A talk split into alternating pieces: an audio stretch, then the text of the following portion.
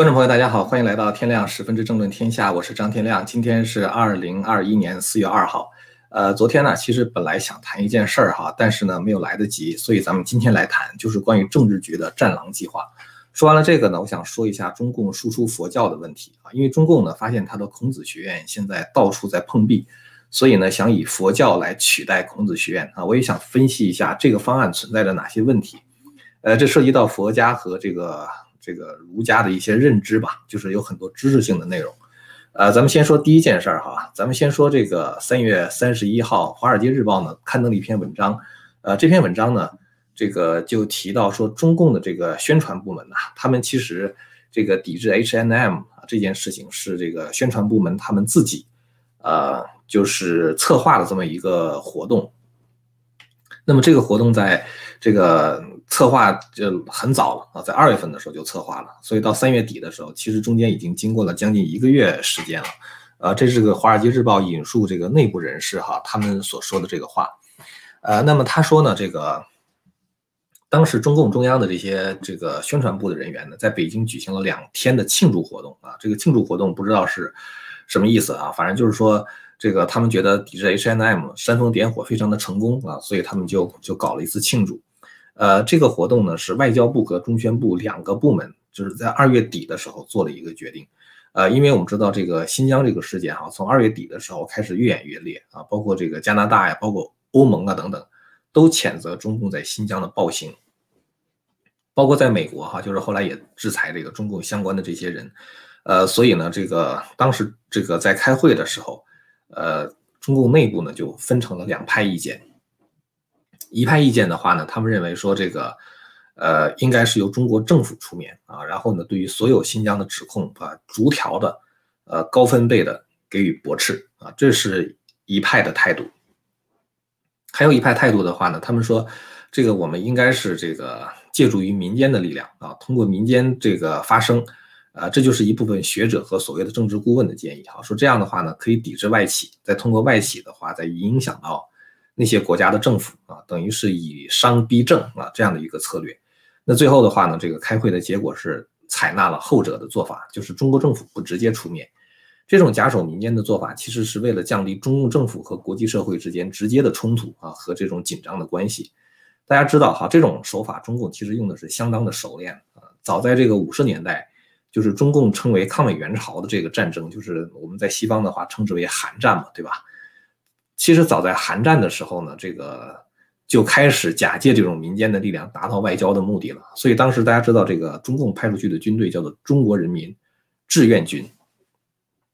所谓志愿军的话，就等于说参军的人都是都是 volunteer 啊，都是志愿者，并不是中国政府强制派出的，而是他们自己想去打的啊。这样的话呢，这个等于避免了一个什么问题呢？如果你要是派政府军队的话，等于是中国对美国直接宣战。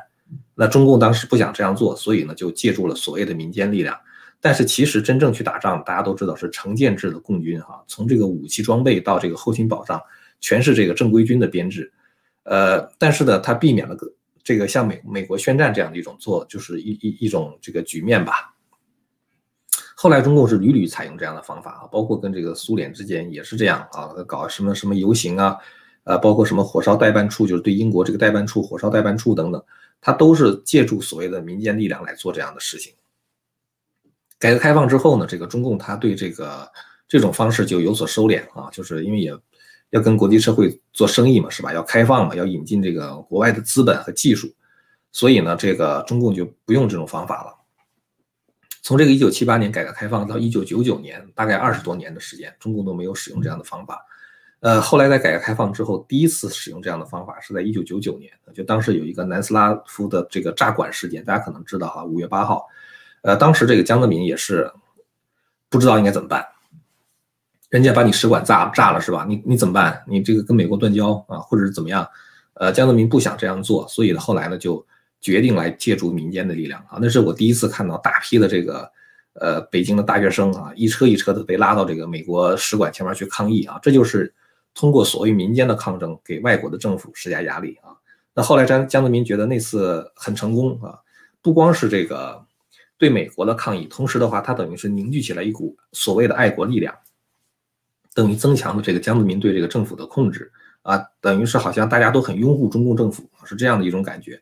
所以后来中共政府呢就屡屡使用啊，包括后来就是二零零一年的时候那个南海撞击事件，大家知道这事儿啊，就那个叫王伟的人不是死了吗？然后呢，还有就是后来抵制日本、抵制韩国、抵制法国等等，都是一样的套路啊。包括这一次抵制这个 H and M。我今天读到一篇文章啊，就是说中共的外交部之所以做出战狼的姿态呢，是为了给国内的民众看，让国内的民众呢增强他们的爱国意识和他们的自豪感。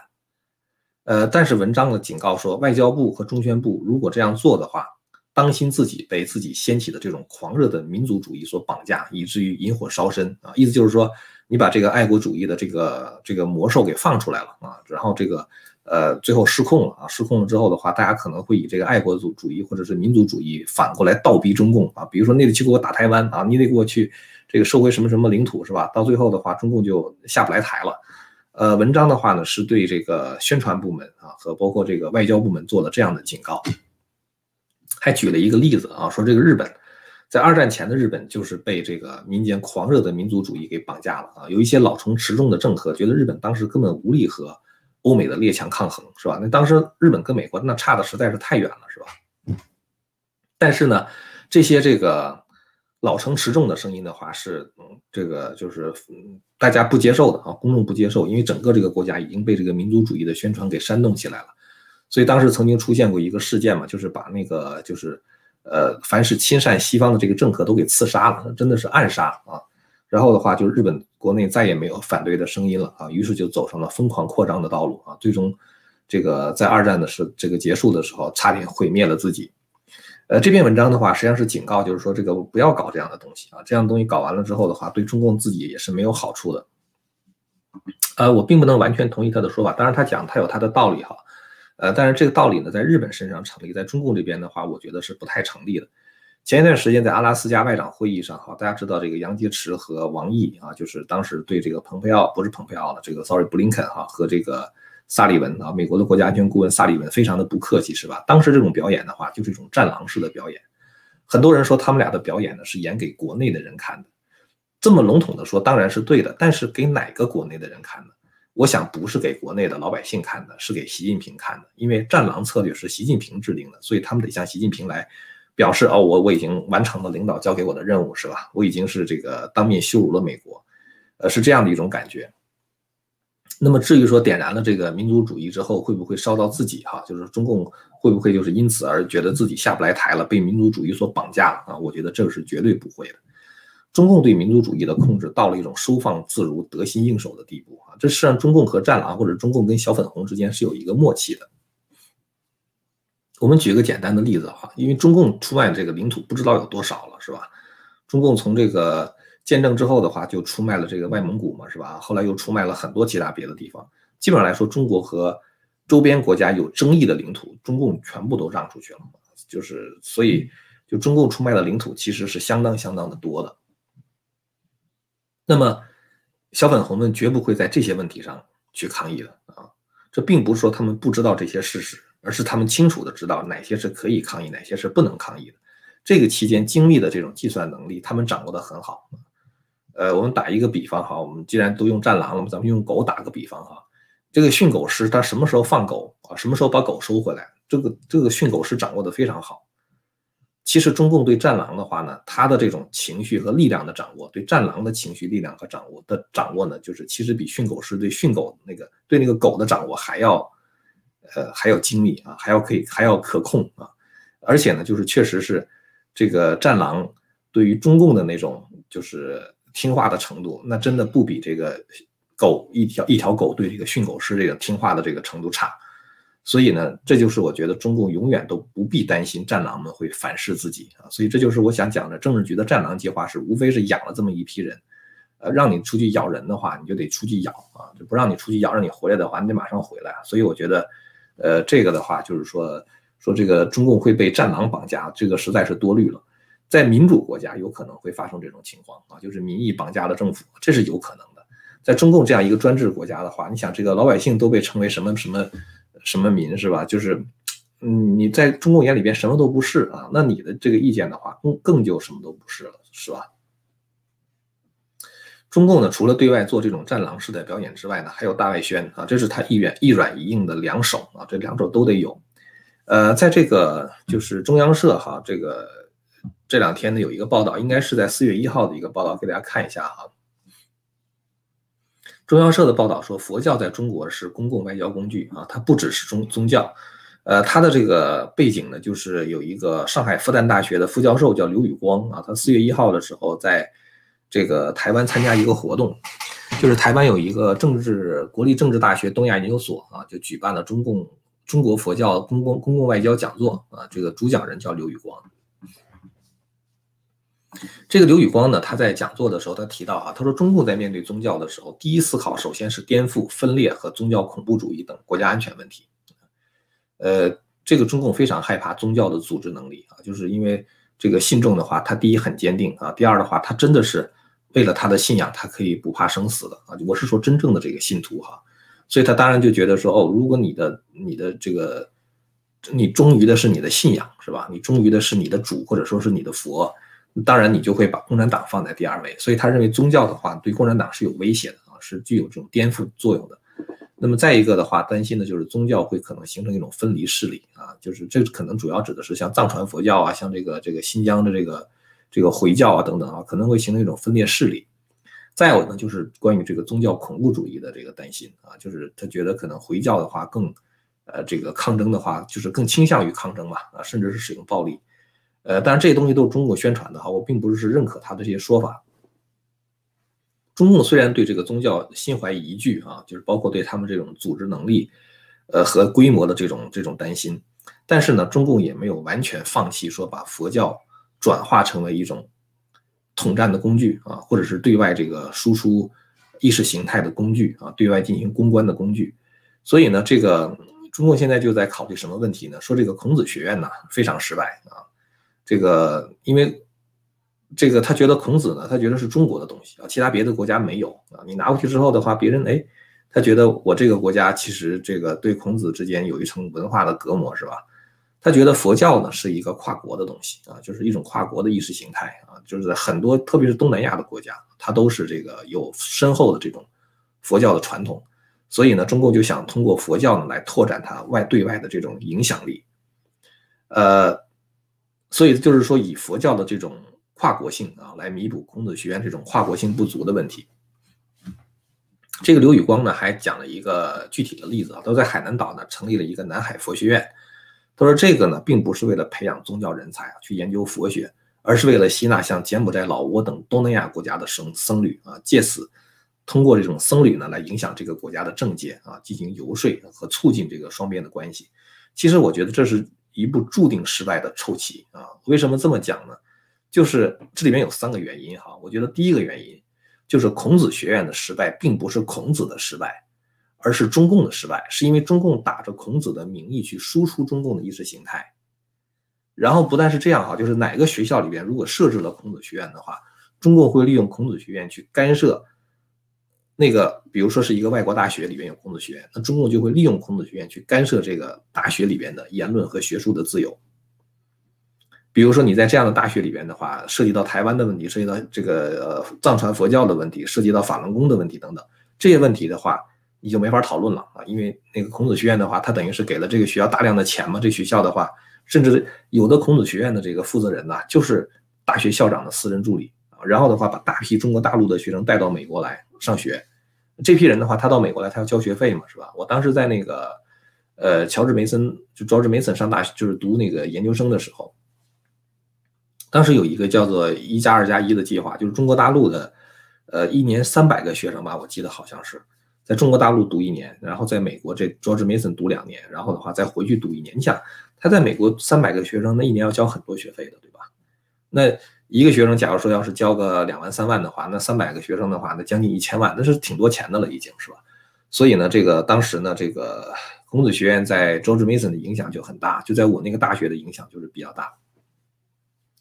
所以实际上，外国人现在发现了，就是说，你孔子学院不是讲孔子的东西，是你做中共的意识形态宣传，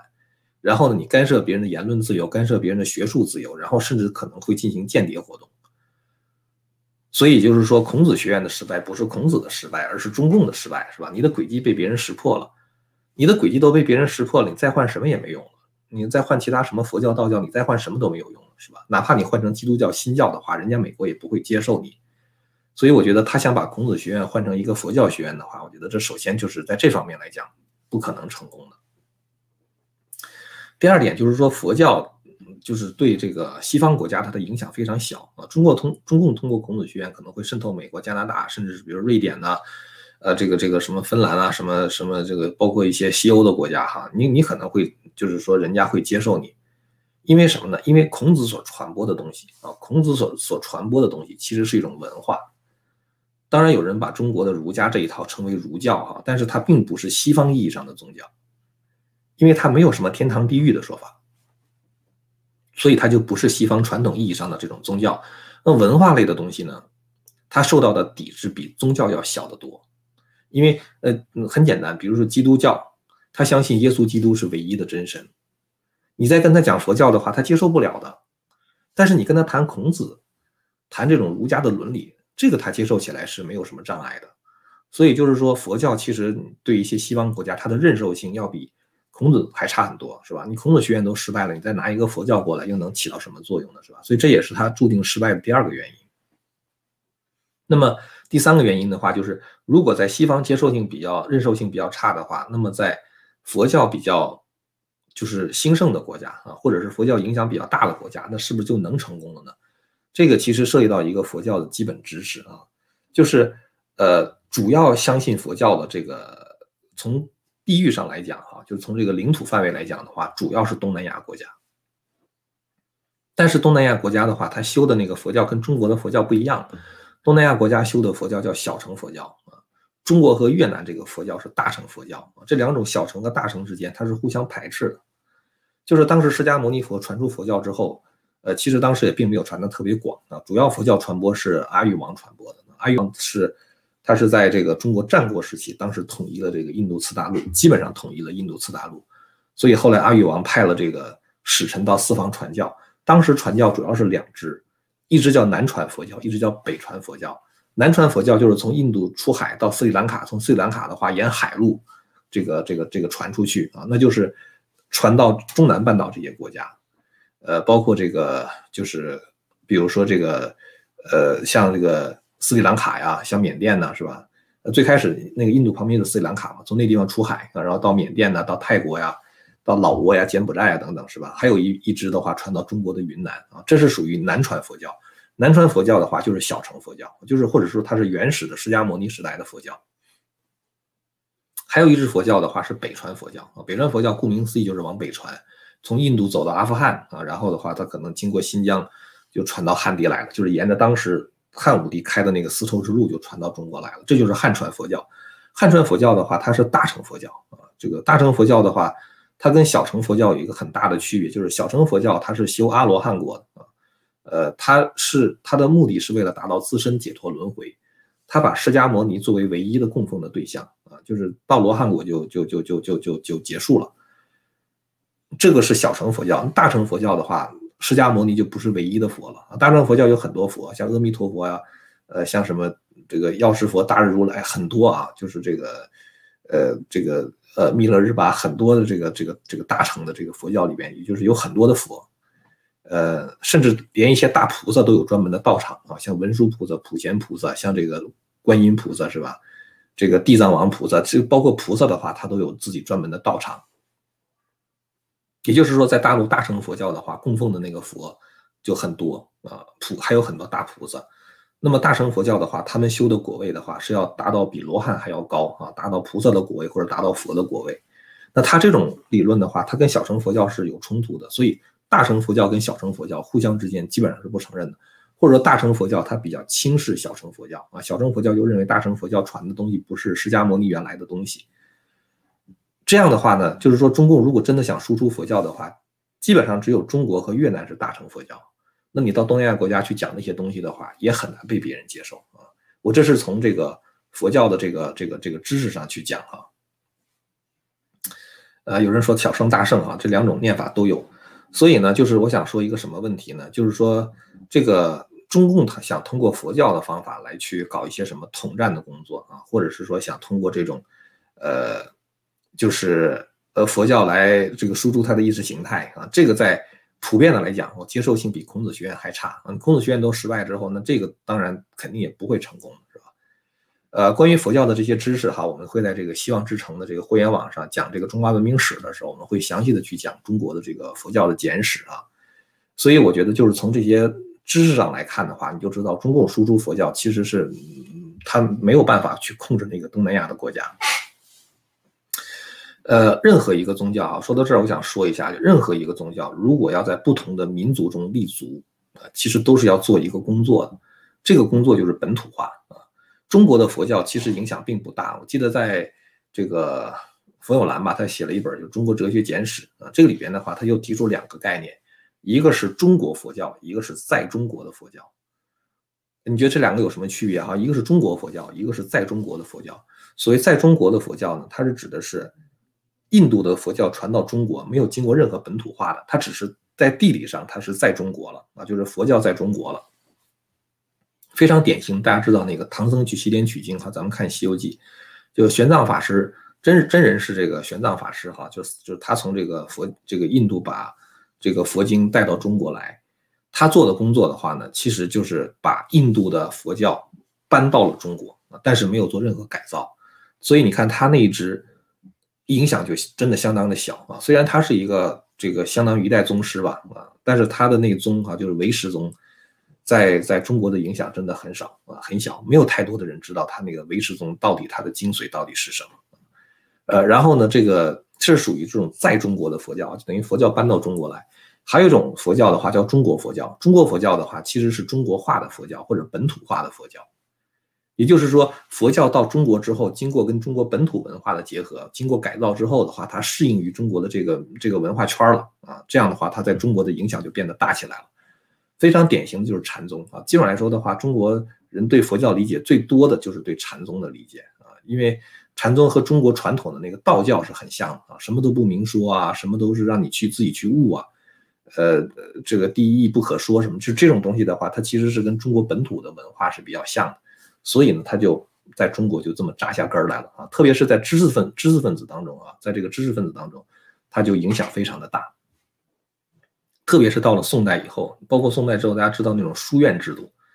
就是呃，咱们知道中国有几大书院啊，什么岳麓书院呐，什么白鹿洞书院什么之类的啊，那种书院制度，它其实学都是禅宗的东西，就是佛教传入中国之后那套丛林的规则被这个儒家借用了啊，然后也找一个山水清幽。呃，环境比较幽静的地方啊，这个这个大家每天在那儿去读这个圣人的学说，然后去实践圣人的这些这些伦理，呃，他已经有一种那种修行修行性质的这种书院制度，其实也是跟佛教是有很大关系的。